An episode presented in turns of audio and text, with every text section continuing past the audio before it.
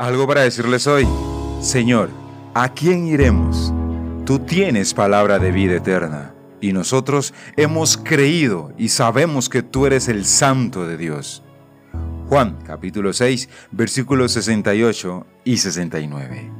Y entre tantas cosas que decir, mm, sí, tengo algo para decirles hoy. Seguidores o discípulos. Mis amados oyentes, Dios les bendiga grandemente y bienvenidos a un nuevo capítulo de algo para decirles hoy. Y les tengo una pregunta. ¿Ustedes son seguidores o discípulos de Jesús? Acabamos de leer Juan 6:68 cuando Pedro responde a Jesús de esta manera. Señor, ¿a quién iremos? Tú tienes palabras de vida eterna y nosotros hemos creído y sabemos que tú eres el Santo de Dios. ¿Por qué Pedro respondió de esta manera? Porque Jesús les pregunta, ¿también ustedes quieren marcharse? Y por supuesto Pedro le dice, ¿a quién iremos, Señor? ¿Y por qué Jesús les dice a sus discípulos que si también querían marcharse? Y es que más arriba en el versículo 66, desde entonces muchos de sus discípulos le volvieron la espalda y ya no andaban con él. Así que Jesús le preguntó a los doce que si también querían marcharse.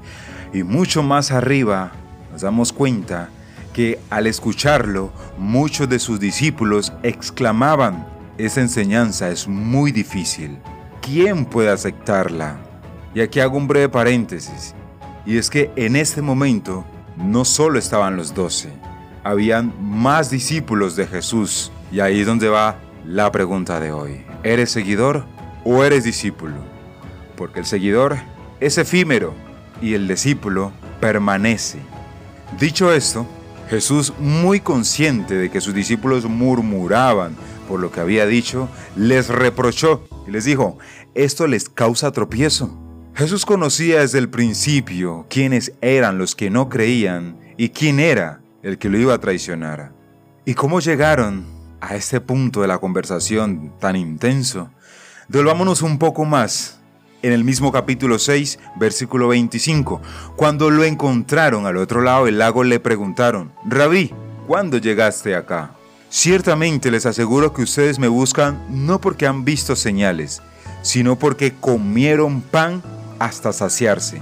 Trabajen, pero no por la comida que es perecedera, sino por la que permanece para vida eterna, la cual les dará el Hijo del Hombre. Sobre este ha puesto Dios el Padre un sello de aprobación. ¿Qué tenemos que hacer para realizar las obras que Dios exige? Le preguntaron. Esa es la obra de Dios, que crean en aquel a quien Él envió, le respondió Jesús. Y ahí para abajo sigue, por supuesto, la historia hasta llegar al momento donde Jesús confronta a sus doce y les dice, ¿ustedes también quieren irse?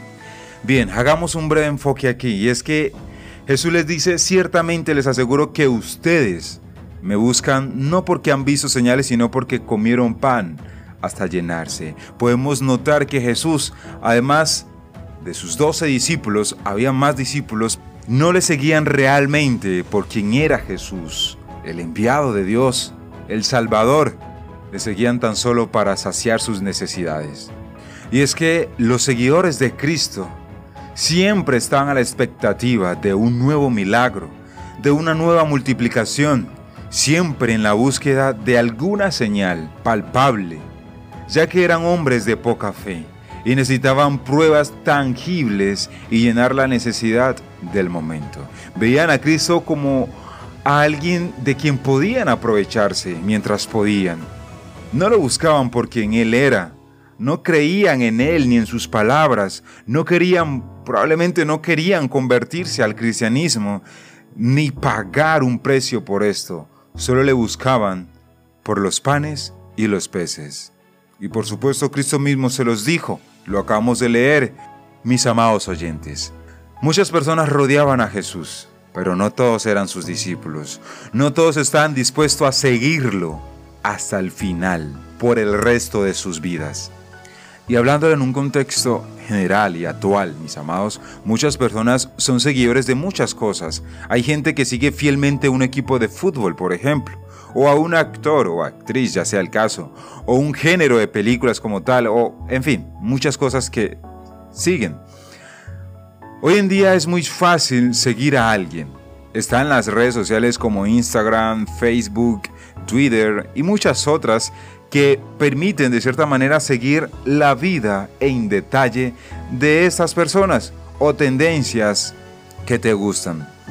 Pero, mi amado, ¿te has detenido a pensar qué significa realmente seguir a Jesús?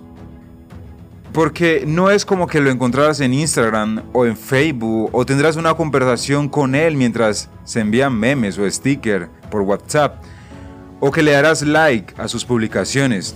Seguir a Jesús, mi amado, es algo que nos debe llevar más allá de ser solo seguidores o fans. Si tú quieres seguir a Jesús, debes entrar en una nueva faceta de tu vida, la de ser discípulo. Te invito a aprender cómo llegar a ser un discípulo de Jesús. Y te lo va a mencionar, pero lo vamos a tratar en el siguiente capítulo. Dejándolo todo, entregándolo todo y siguiéndolo hasta el final. Esas tres punticos vamos a entrar en detalle en el próximo capítulo referente a este tema.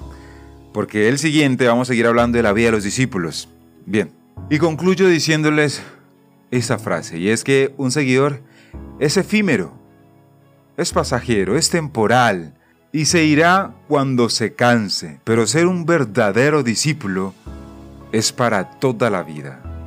Y qué mejor vida, mis amados, que una vida junto al Maestro. ¿Habrá algo que el mundo te pueda ofrecer que sea mejor que lo que Jesús te ofrece? Mi amado oyente, por supuesto a la luz de la palabra, nada puede ser mejor que lo que Dios nos ofrece.